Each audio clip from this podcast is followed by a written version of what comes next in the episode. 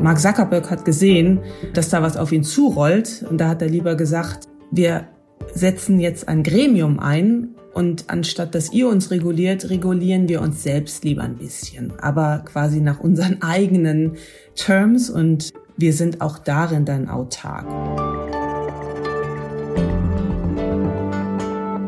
Vor ziemlich genau einem Jahr, im Oktober 2021, hetzen Menschen auf Facebook in Äthiopien gegen einen Mann, einen Professor. Es gibt Posts voller Hass und Aufforderungen zum Mord und kurz darauf wird dieser Mann vor seinem Haus erschossen. Hat Facebook eine Mitverantwortung für den Hass, der über die Plattform verbreitet wird? Darüber will ich heute mit meiner Kollegin Kerstin Kohlenberg sprechen. Herzlich willkommen, Kerstin. Hallo. Und herzlich willkommen auch an alle, die uns zuhören.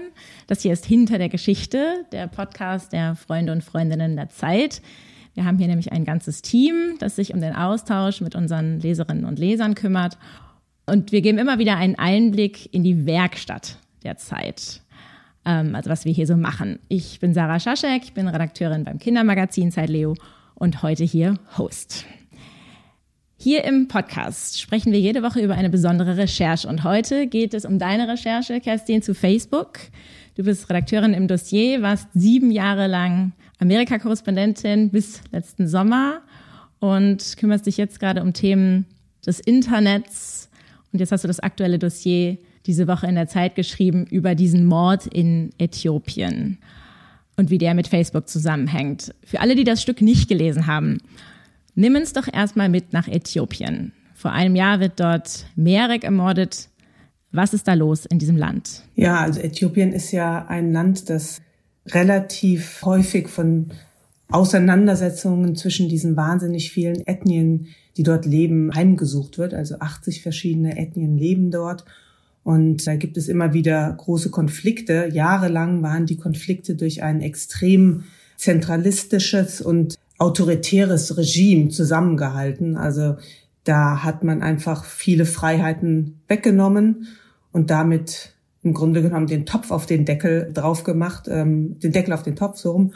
Und das hat auf der einen Seite zu einer relativen Frieden kann man nicht sagen, aber Ruhe geführt. Auf der anderen Seite natürlich unter unglaublich viel Leiden bestimmter Gruppen und wenig Pressefreiheit, wenig Freiheit des Ausdrucks. Und das ist dann alles 2018 ähm, in Straßenkämpfen eskaliert und dann gab es eine neue Regierung und damals hat man dann gesagt, okay, also so geht's auch nicht weiter. Wir liberalisieren jetzt viel. Es kommen viele ähm, Kritiker des alten Regimes, kommen aus den Gefängnissen raus.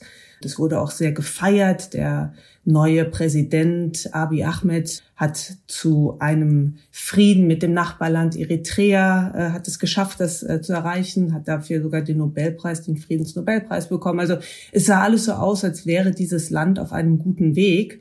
Aber was passiert ist, ist mit dieser Freiheit, die in diesem Land herrscht, also auch Internetfreiheit, plötzlich war freier Zugang zum Netz, Apps wie Facebook waren nicht mehr zensiert, man konnte alles lesen, man konnte alles schreiben. Und alles das, was in den Jahren zuvor so zusammengefercht worden ist, klein gehalten worden ist, mit Kraft und mit, also auch Terror unterdrückt worden ist, das platzte jetzt auf. Und wenn es überhaupt keine Grenzen mehr gibt, dann war, ist dieser Hass auch grenzenlos geworden. Und das ist die Situation, 2021, in der im Grunde genommen sich diese, dieser Hass in einer wahnsinnig schnellen Zeit eben auch angeheizt durch Facebook, angeheizt durch äh, Social Media, in dem sich sowas einfach wahnsinnig viel schneller verbreitet als früher durch die alten Medien als oder Mund, äh, zu Mundpropaganda. Und innerhalb von zwei Jahren ist dieses Land in einem der tödlichsten Bürgerkriege die es momentan auf der Welt gibt, äh, versunken. Ähm, du warst ja auch da äh, in Addis Abeba. Wie ist die Stimmung da? Merkt man diesen Hass auch auf den Straßen? Also ich muss sagen, ich habe mich nicht richtig getraut, ganz offiziell dort einzureisen, denn ich hatte das Gefühl, wenn ich angebe, ich möchte gerne gucken, wie sich Social Media auf den Bürgerkrieg auswirkt. Ich möchte gerne mit den und den Leuten sprechen. Dann kriege ich kein Journalistenvisum. Und das ist, äh, vorher sind auch viele Leute ausgewiesen worden. Also es ist keine besonders sichere Situation gewesen. Ich bin da einfach als Tourist eingereist und habe mich da ein bisschen bedeckt gehalten. Ich bin nicht im Land rumgefahren, ich bin auch nicht in den Norden gefahren nach Tigray, wo die Kämpfe ähm, am stärksten sind, wo im Grunde genommen ganze Region der Norden abgeriegelt ist. Damals die Regierung hat da ja überhaupt kein Wasser, keine Versorgungsmöglichkeiten mehr zugelassen. Es gab keinen Kontakt von außen. Äh, es gab so gut wie keine Berichterstattung aus dieser Region, in der Human Rights Watch ja auch gesagt hat, das ist möglicherweise sogar Genozid, was dort passiert. Eine ganze Völker, Bevölkerungsgruppe wird im Grunde genommen massakriert. Ich habe mich nur in Addis aufgehalten und dort, wie das oft so ist, merkt man als Besucher erstmal wenig.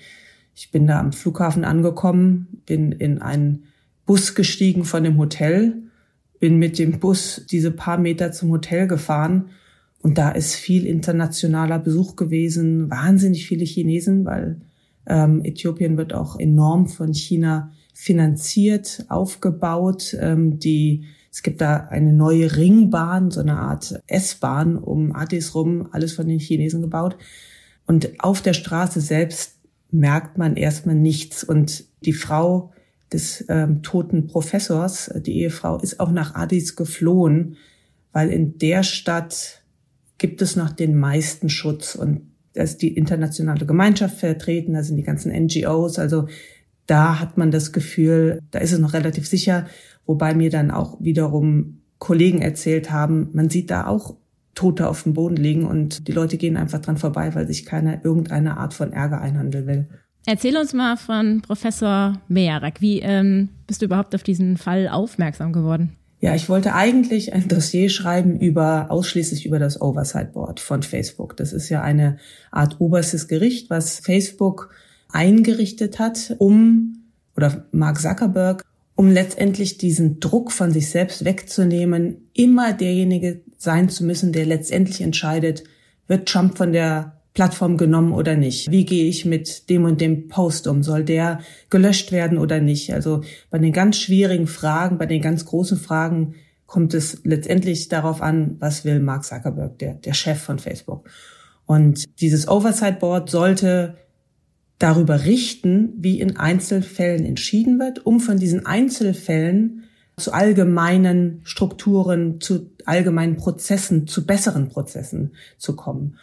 Und ich hatte auch relativ viel Einblick, aber das Oversight Board selber ist ja auch sehr gespalten, wie es sich zu Facebook verhält, wie es sich zu Meta verhält, dem Mutterkonzern. Und das alles war relativ schwierig und es wurden mir relativ viele Grenzen gesetzt in der Berichterstattung, so dass ich dann gesagt habe, ich muss mir einen eigenen Fall suchen noch zusätzlich zu dem Fall, den Facebook und das Oversight Board da behandelt. Und da habe ich dann mit vielen Leuten in Äthiopien gesprochen, Leuten, die das Netz beobachten, Leute, die den Hass und die Disinformationen im Netz beobachten. Und einer der Menschen, mit denen ich da geredet habe, der hat mich auf diesen Fall aufmerksam gemacht und hat gesagt, ähm, da im November 2021 wurde ein Professor in Bahir da umgebracht. Das ist die Hauptstadt der Region in der die Volksgruppe der Amara regiert. Und es ist passiert, nachdem einige Wochen vorher zwei sehr aggressive, hasserfüllte Posts gegen ihn auf einer Facebook-Seite erschienen sind, mit Bild, mit Anklagen, mit Lügen über ihn. Und das alles in einer Situation, in der Äthiopien quasi am Kochen war, in dem dieser Konflikt zwischen den Amara, das ist die zweitgrößte Volksgruppe in äh, Äthiopien, und den Tigrayern, das ist die kleinste, die allerdings jahrelang im Grunde genommen die, die Macht in den, in den Händen hatte. Und Professor Amara ist ein Tigrayer, der aber in der Region Amara gelebt hat.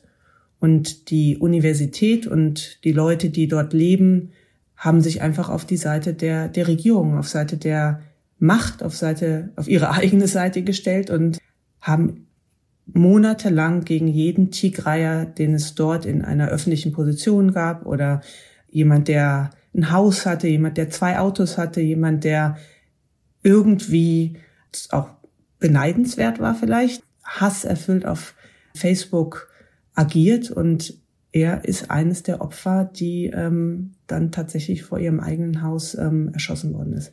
Was ist denn die Rolle von Facebook in diesem Land. Ähm, Im Text machst du das ja auch so ein bisschen, dass du einmal einordnest. Ähm, also wir hier in Deutschland erscheint uns ja so, dass der Begriff Facebook irgendwie fast so ein bisschen altmodisch. Irgendwie guckt man äh, oft auf andere Kanäle, aber in afrikanischen Ländern gibt es ja, sind ja für Facebook äh, scheinbar sehr interessant und werden auch interessanter. Kannst du mal erzählen, welche Strategie Facebook in Afrika, in Afrika verfolgt und Genau, wie das auch genutzt wird in dem Land? Wenn man das Internet in Afrika meint, dann meint man oft Facebook. Also das Facebook ist das Internet in Afrika. Das ist in vielen Ländern so geschehen, dass Facebook eine so eine App frei und umsonst in Afrika äh, verteilt hat. Das hieß äh, Facebook Basic. Und dort konnte man dann, ohne dass man ein Datenvolumen brauchte, das was ja so teuer ist, wenn man das Netz benutzt oder wenn man vom Handy aus äh, ins Netz geht, das war im Grunde genommen umsonst. Und dadurch hat sich Facebook als quasi Go-to-Internet-Plattform dort so wahnsinnig schnell etabliert. Darüber kriegt man seine Nachrichten, darüber unterhält man sich mit seinen Freunden, darüber ja, wird letztendlich das Netz benutzt. Und also so in den letzten vier Jahren seit dieser, der Liberalisierung ähm, überhaupt des, des sozusagen Internet. Also in Afrika, in Afrika ist es schon länger generell ähm, und hat sich das eben etabliert und als dann in Äthiopien das Netz letztendlich liberalisiert und freigegeben worden ist, dann ist ganz Afrika auf Facebook und natürlich zieht dann Äthiopien auch nach. Also das war die Plattform, auf der man sich mit seinen Freunden, die in äh, Kenia oder sonst wo leben, äh, verbunden hat und das auch am meisten bot erstmal für die Bedürfnisse. Ne? Also dort hat man seine Nachrichten, seine Posts, die Werbung für das nächste Restaurant und sowas alles bekommen, Jobangebote und wenn man mit Leuten in Äthiopien redet, also jeder ist dort auf Facebook und nutzt das am Anfang eben, um Kontakt zu halten, also um näher zusammenzukommen mit den weit verstreuten Familien zum Teil. Und gleichzeitig hat sich dadurch aber auch sehr, sehr schnell eben diese unglaubliche Spaltung gezeigt. Und das, was wir in, in westlichen Demokratien sehen, hat sich da einfach in, innerhalb von zwei Jahren in einer Lichtgeschwindigkeit äh, vollzogen, dieses Phänomen, dass man, je näher man sich kennenlernt, je näher man aneinander rückt, desto mehr hasst man sich.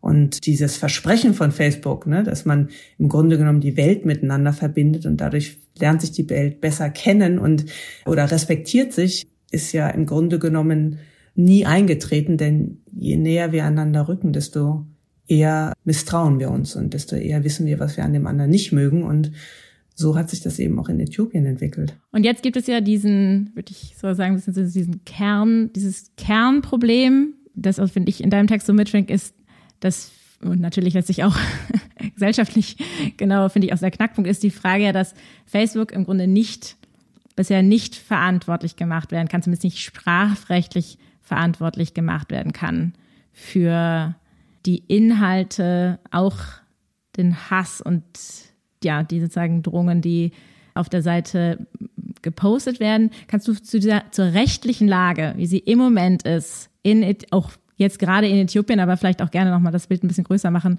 Wie ist die rechtliche Lage zu Facebook gerade? Ich sage gerade nur mal eine Sache zur letzten Frage, warum Afrika für Facebook auch wichtig ist, denn Facebook ist letztendlich im Westen ist es gesättigt, der Markt. Also jeder hat Internetzugang und fast jeder hat Facebook und die Alten benutzen das noch und die Jungen wandern eher ab. Also die jungen Leute nutzen eher TikTok und da ist Video viel wichtiger. Afrika wiederum und in Äthiopien besonders, es ist nur 25 Prozent der Leute haben also Festnetz Internet. Und es haben auch noch nicht alle ein Handy. Das heißt, der Wachstumsmarkt besteht da noch. Da kann man einfach noch neue Kunden dazu gewinnen. Und was Facebook gerade macht, die legen gerade um ganz Afrika herum ein riesengroßes, sehr langes Kabel, um diese Länder alle ans Netz anzuschließen und um diesen Markt noch zu erschließen, weil da geht noch was. Das macht eben auch die Frage so wichtig, wie sich Facebook in Zukunft äh, in Afrika verhält und in welcher Form es zur Verantwortung gezogen wird für Dinge, die es dort auch nicht ursächlich, also nicht verursacht, sondern äh, beschleunigt, diese Polarisierung, den zunehmenden Hass äh, und eben die Destabilisierung von Gesellschaften. Warum das überhaupt möglich ist, das hat was mit der ursprünglichen Aufsetzung des, des Internets und solchen Plattformen, die restliche Basis, auf der das aufbaut. Denn als man das Netz wachsen lassen wollte, schnell, und als man Plattformen auch schnell die Möglichkeit geben wollte, größer zu werden, hat die amerikanische Regulierungsbehörde gesagt, wir wollen damals so, so das waren damals ja Messaging Boards. Wir wollen denen nicht dieselbe äh, teuren Auflagen machen, wie wir das für Zeitungen, Magazine und sozusagen die alten Medien äh, haben, sondern wir sagen, für die Inhalte, die auf euren Messaging Boards sind, da müsst ihr nicht, da seid ihr nicht verantwortlich. Das sind ja wahnsinnig viele Leute, die da einfach schreiben und wenn ihr nicht wisst, was rechts und links irgendwie an dieser Wand geschrieben wird, ähm, das, das ist nicht euer Fehler. Guckt, dass es halbwegs zivil ist, aber ähm, es kann jetzt nicht sein, dass äh, äh, Sarah Facebook oder die frühen Messaging-Boards verklagt, weil Kerstin dort geschrieben hat, äh, Walter ist ein Idiot oder sowas. Und das war damals auch noch relativ sinnvoll, denn es gab keine Algorithmen, die letztendlich die Nachrichten, die enorm viele Zuschauer und Zuhörer und Leser gefunden haben, dass sie die schneller verbreiten als äh, solche Nachrichten, die keinen interessieren.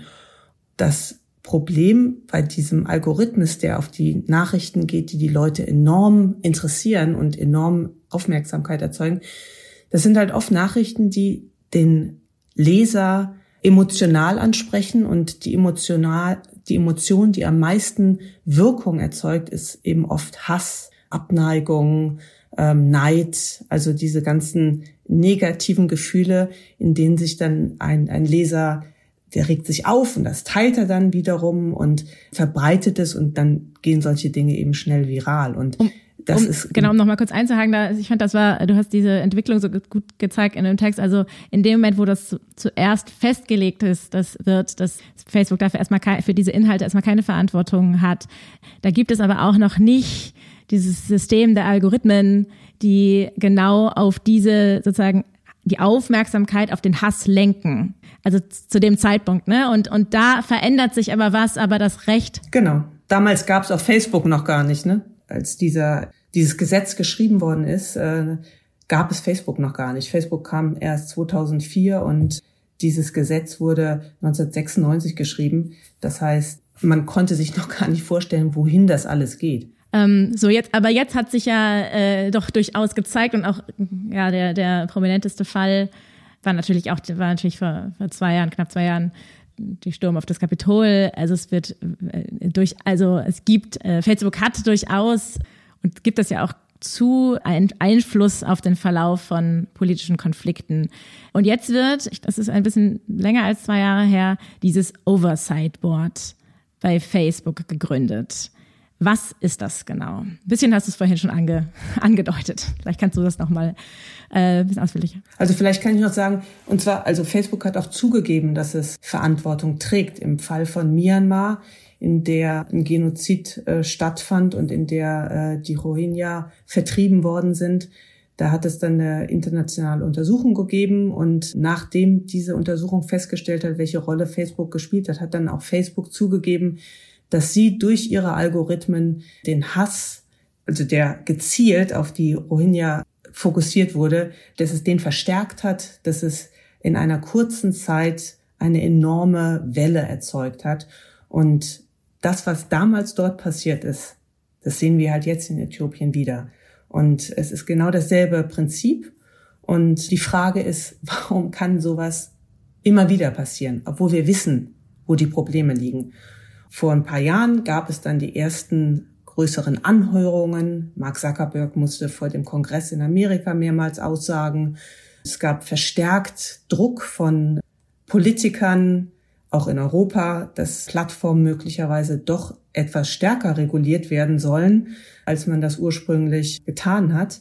Und äh, dass dieser Wachstum, dieser enorme Wachstum, den diese Plattformen angetreten haben, möglicherweise jetzt genauer angeguckt werden muss und man muss sich angucken, wodurch wächst denn diese Plattform eigentlich? Und ich hatte in dem Text so einen Vergleich gezogen, also die Kohle und das Gas, das sind die Wachstumsfaktoren, das, was den großen Wachstum der alten, unserer industriellen Industrie antreibt. Und wenn man das übersetzt, dann ist im Grunde genommen Disinformation und Hass, das sind die schädlichen Elemente, die äh, den wahnsinnigen Wachstum von den Plattformen, von den sozialen Pla äh, Medien antreiben. Und auf der einen Seite haben wir das Problem jetzt Klimawandel und die Erhitzung des Planeten. Auf der anderen Seite äh, haben wir das Problem Bürgerkrieg und Polarisierung von, von Gesellschaften. Und wenn man sich das anschaut, welchen globalen, welchen gesellschaftlichen Effekt und negativen Effekt das hat, dann ist jetzt sind wir an so einem Punkt angekommen, dass man sagt, wir müssen auch hier bei der Regulierung anziehen. Und die Kritiker von diesem Oversight Board, die sagen, ach ja, guck mal, Mark Zuckerberg hat gesehen, dass da was auf ihn zurollt und da hat er lieber gesagt, wir setzen jetzt ein Gremium ein und anstatt dass ihr uns reguliert, regulieren wir uns selbst lieber ein bisschen, aber quasi nach unseren eigenen Terms und wir sind auch darin dann autark. Und dann gibt es wiederum Leute, die sagen, also es ist überhaupt das erste Mal, dass eine große Plattform überhaupt anfängt, klarere und transparentere Strukturen zu entwickeln. Wie kann ich im Grunde genommen die, den öffentlichen Dialog besser organisieren? Wie kann ich Grenzen schaffen, die aber transparent und nachvollziehbar sind und nicht nur in der Blackbox von, von Facebook ab, äh, stattfinden, sondern wie kann ich das letztendlich allgemeingültig von Leuten festsetzen lassen, die unabhängig sind und Unabhängigkeit in dem Sinne, dass sie Facebook und Mark Zuckerberg öffentlich kritisieren können, ohne dass sie entlassen werden. Äh, finanziert wird das Ganze durch einen Fonds, der von Facebook aufgesetzt worden ist, aber es gibt, und das würde ich nach meinen Recherchen auch irgendwie unterstützen, es gibt eine große Unabhängigkeit der, der, dieser Facebook Board Members, wie die sich nennen. Genau, du hast dir ja tatsächlich auch dieses Board genauer angeguckt, bist auch hingefahren zu dem Ort, an dem sie sich eigentlich treffen so sollten. Sollten, sag ich, weil, weil da war eigentlich relativ wenig los. Das war ja auch so ein kleiner Coup in, äh, in deiner Recherche, dass du zum allerersten Mal, ist das richtig, als erste Journalistin überhaupt da vor Ort sein konntest? In London, wo sich das Oversight Board trifft. Erzähl doch mal, wie sich das dein Bild sozusagen, nicht jetzt nur von London, aber überhaupt äh, von diesem Oversight Board ähm, äh, äh, sich ergeben hat. Ich, ich habe am Anfang auch immer gedacht, das Oversight Board, das ist im Grunde genommen, ich, ich gehörte zu der Feigenblatt-Fraktion, sagen wir so. Ich hatte das Gefühl, da ist für viel Geld dieses oberste Gericht im Grunde genommen eingerichtet worden. Und äh, was bringt das denn alles? Und als ich die, die Members, also diese Oversight Board Members, gibt ja mittlerweile 23, die auch sehr renommiert sind. Das sind Menschenrechtsleute, das ist eine Friedensnobelpreisträgerin aus dem Jemen. Ähm, das sind bekannte Journalisten, Ex-Politiker aus der ganzen Welt. Als ich mit denen gesprochen habe, habe ich schon gemerkt, die nehmen das ernst. Also die wollen wirklich was erreichen und denen liegt wirklich was daran, weil sie sagen, so langsam wie die Politik oft ist, so schwerfällig wie große Strukturen sind, wenn wir hier die Möglichkeit haben, wirklich durch vertrauensbildende Maßnahmen, durch ein gemeinsames Arbeiten, wenn wir die Möglichkeit haben, ein bisschen was zu verbessern, warum nehmen wir die denn nicht? Warum können wir nicht sozusagen diesen, diesen Konzern davon überzeugen, dass es besser ist, auch ein bisschen weiter zu gehen, auch ein bisschen mehr Verantwortung zu übernehmen, um möglicherweise sogar auf ein bisschen Wachstum zu verzichten und dadurch aber die Gesellschaft äh, weniger zu destabilisieren, zu verpesten. Und das ist wirklich die ernst zu nehmen, die Intention, die die Leute haben. Im Moment, und das war mein Eindruck von dem Oversight Board, ist die Frustration recht hoch. Also die Geschichte kommt ja jetzt, kam jetzt am Donnerstag raus und am Dienstag hat das Oversight Board eine, einen Brief, ein, ein, eine Empfehlung veröffentlicht, in der man wirklich merkt, dass die sauer sind, dass die sagen, wir überlegen uns hier wirklich gute Sachen und ihr bei Meta, ihr bei Facebook, ihr setzt sie einfach nicht um.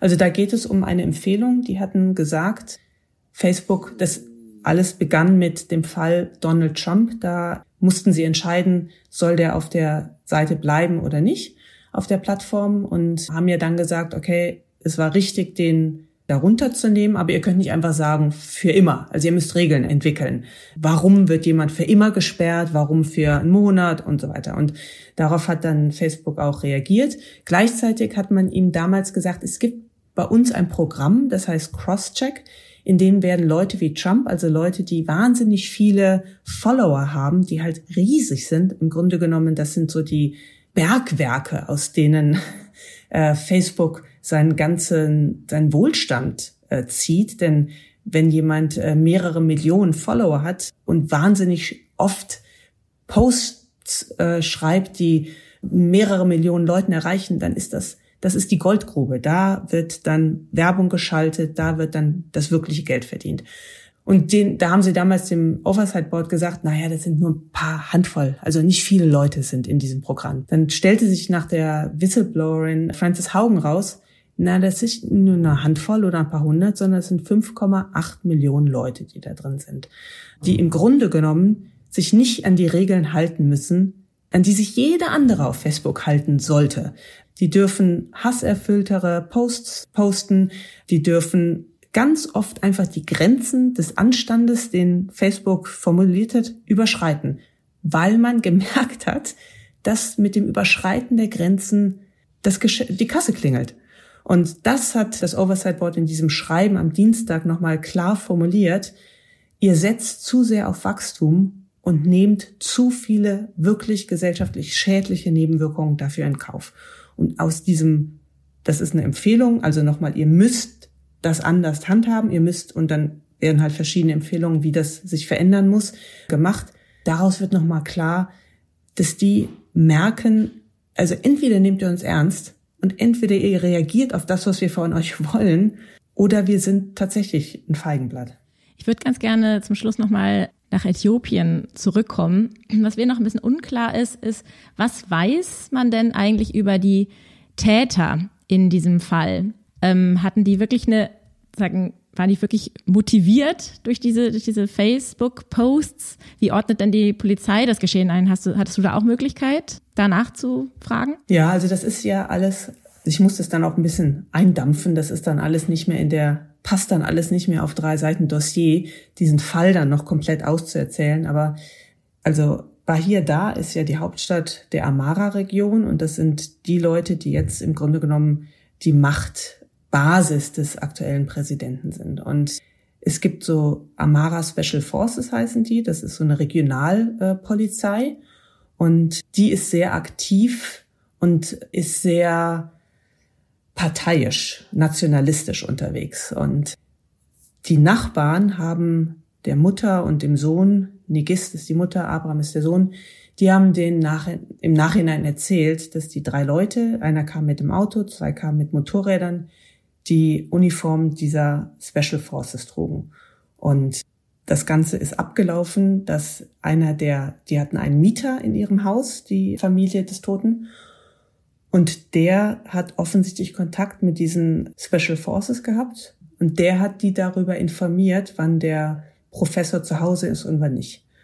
Und die wussten eben, dass das ein Tigraya ist, also jemand, der von der alten, verhassten sozusagen Ethnie, die die Regierung damals dominiert hat, ist. Und der hat gesagt, er ist jetzt gerade nicht in der Stadt, weil er in Addis war, weil seine Familie Corona hatte und er denen helfen wollte.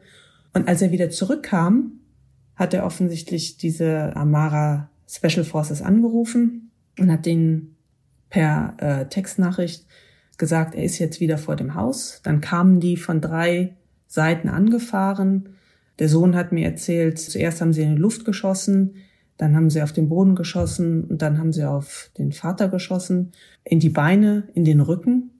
Und dann ist der hinter dem Tor vor, vor seinem Haus, da steht so ein Mangobaum, den die Familie gepflanzt hat, da ist er dann hingefallen, ist auf der Seite, hat er so gelegen und die sind dann weggefahren. Und dann hat man die Mutter angerufen, die gerade in der Kirche war. Die ist zuerst zur Polizei und die Polizei hat sie dann dahin geführt. Und weil die Gesellschaft schon so gespalten ist, hat sich keiner der Nachbarn, mit denen sie wirklich ja jahrelang eine sehr gute Beziehung hatte, befreundet war, man ist gemeinsam auf Hochzeiten und Beerdigungen gegangen, keiner hat ihr irgendwie geholfen und hat sich zu ihr gestellt. Eine einzige Frau hat ihr geholfen und dann hat man sie ins Gefängnis gesteckt. Man, man sagte zu deiner zu deinem eigenen Schutz. Und am nächsten Tag hat man sie dann ausgeflogen nach Addis und ihnen wurde das Haus genommen. Die durfte noch einmal zurück ins Haus und hat ein paar Unterlagen und Bilder rausgenommen. In dem Haus leben jetzt die Amara Special Forces. Die haben da so ein Headquarter eingerichtet. Also ich habe dann auch Bilder davon gesehen, wie die dann vor dem Haus Sportübungen machen, wie die in ihren äh, Militäroutfit da stehen. Und dann hat man die Polizei, die Familie die Polizei gefragt, ermittelt ihr, wer ist das?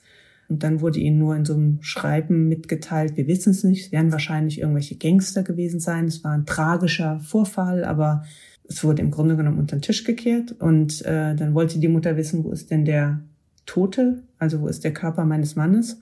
Und dann hat man ihr nur gesagt, hier auf diesem Friedhof, dann gibt es so ein Bild von so einem riesengroßen Feld. Man weiß nicht, wo der da begraben ist, ob er da begraben ist. Also sie weiß noch nicht mal, wo ihr Mann liegt. Sie würde gerne dass der in seine Heimatregion überführt wird und mit seiner Familie äh, begraben wird. Aber da gibt es keinerlei Hilfen. Das ganze Verfahren ist abgeschlossen. Und ja, das Ende vom Lied ist, die Mutter lebt jetzt in einer Wohnung in Addis. Alle Kinder sind im Ausland, weil sie sich auch in Äthiopien nicht mehr sicher fühlen. Das Haus ist weg. Und kein Mensch weiß, wo der Körper des, des Professors ist. Wie ist denn deine Einschätzung nach dieser langen Recherche jetzt, wenn die, wenn Facebook nicht in der Lage ist und dieses Oversight Board ja auch selbst im Grunde seinen Scheitern oder auch seinen mangelnden Einfluss da sehr wütend zum Ausdruck bringt. Was braucht es in deinen Augen, dass das in, in den Griff zu bekommen? Den, die Gewalt, den Hass und auch diese krassen Konsequenzen. Also mit den Leuten in Äthiopien, mit denen ich gesprochen habe, die sich da um Netzsicherheit kümmern, die sind alle mittlerweile auf dem äh, Standpunkt, dass sie sagen, lasst Facebook, schaltet Facebook ab. Also das bringt uns, alle dachten irgendwie, dadurch werden die Stimmen der und die unterdrückten Stimmen gefördert und es gibt eine Vielfalt an, an Meinungen und es gibt ein Mehr an Demokratie und ein Mehr an Freiheit. Und sie sagte halt, also die eine Menschenrechtsaktivistin, mit der ich da gesprochen habe, sie sagt halt, es hat sich einfach alles ins Gegenteil verdreht. Auch auf Facebook sind nicht die neuen und die ähm, und ehemals unterdrückten Stimmen sind jetzt laut, sondern es ist immer die, die am meisten und am lautesten brüllen und die am meisten Möglichkeiten haben, die sind am lautesten auf Facebook. Und sie sagte halt, es ist eigentlich ein Medium, was unser Land noch instabiler gemacht hat. Ich glaube, wir haben diese Plattform, die ganze Internetökonomie am Anfang sehr, sehr frei und unreguliert wachsen lassen, damit es schnell geht, damit sich eine neue Industrie aufbaut, damit sie eben nicht mit diesen ganzen Kosten, mit denen äh, die alte Industrie belegt ist, zurückgehalten wird. Aber es ist an der Zeit und möglicherweise ist es auch fast schon ein bisschen spät, jetzt zu sagen, okay, ihr habt die Karotte gehabt, ihr konntet wachsen, aber jetzt brauchen wir auch den, den Stock, auch jetzt brauchen wir auch für euch Regulierungen, die die negativen Auswirkungen versuchen zu minimieren. In Europa wird das ja in kleinen Schritten und aber sukzessive gemacht mit, mit verschiedenen Gesetzen, die genau das fordern und äh, durchsetzen wollen. Mehr Transparenz, Einsicht in den Algorithmus, Begrenzungen, in wie man die Daten benutzen kann, um Werbung zu schalten, eine Verlangsamung der, der Viralität und höhere Strafen für Nichtbefolgen von dem Reduzieren von Hassrede. In Amerika ist es so, da ist die Debatte, muss man nicht eigentlich an diesen Grund den Anfang zurückgehen, nämlich an dieses Gesetz, in dem gesagt wurde, ihr seid nicht für eure Inhalte verantwortlich. Also diese sogenannte Section 230 in diesem Gesetz, das damals die Plattform regulierte. Und es gibt jetzt einen Fall vor dem obersten Gericht, also vor dem echten obersten Gericht, vor dem Supreme Court in Washington. Da ist eine Familie, deren Tochter in Frankreich bei den Attentaten auf diese Bar Bataclan erschossen worden ist, die klagt gegen Google und Facebook und sagt, weil ihr diese ganzen Terrorinhalte, weil ihr ISIS-Material auf euren Plattformen verbreitet habt, weil ihr dem keinen Einhalt geboten habt, weil das sich dort, weil sich die Terroristen dort mobilisieren konnten und organisieren konnten. Deshalb habt ihr Mitverantwortung an, der an dem Tod unseres Kindes. Und das wird jetzt zum ersten Mal hat das oberste Gericht diesen Fall angenommen und wenn das oberste Gericht in Washington entscheidet, es gibt eine Mitverantwortung, dann könnte es tatsächlich sein, dass zum ersten Mal darüber nachgedacht wird, ob jetzt in einer Welt, in der die sozialen Medien und die Plattformen eben Algorithmen haben, in dem sie tatsächlich redaktionellen Eingriff auf das nehmen. Die entscheiden ja, was wird, wie, was geht viral, was nicht. Also es gibt nicht mehr nur sozusagen die Klotür, in der jeder was ranschreibt, sondern es gibt Algorithmen, die sagen, das, was rechts oben steht, das wird viel schneller ausgesendet und verbreitet. Und das, was links unten steht, das, das wird anders behandelt. Also es gibt einen Einfluss, den die Plattform auf die Inhalte nimmt. Und dass man umdenkt und sagt, müsste man jetzt nicht auch Verantwortungsfragen stellen und wie gehen wir damit um und welche Rechenschaft und welche möglicherweise ähm, strafrechtliche Relevanz hat sowas. Ähm, das könnte tatsächlich zu einer Veränderung führen. Wie sehr das, also ob das umgesetzt wird, ob das äh, tatsächlich diese, ähm, diese Entscheidung kommt, das, das weiß ich natürlich auch nicht. Aber man sieht, dass sich, ich glaube, eine Problematisierung ist überall angekommen und ich kann mir nicht vorstellen, dass die sozialen Medien auf Dauer nicht tatsächlich mehr Regulierungen äh, und, und ein geringeres Wachstum ähm, verzeichnen werden.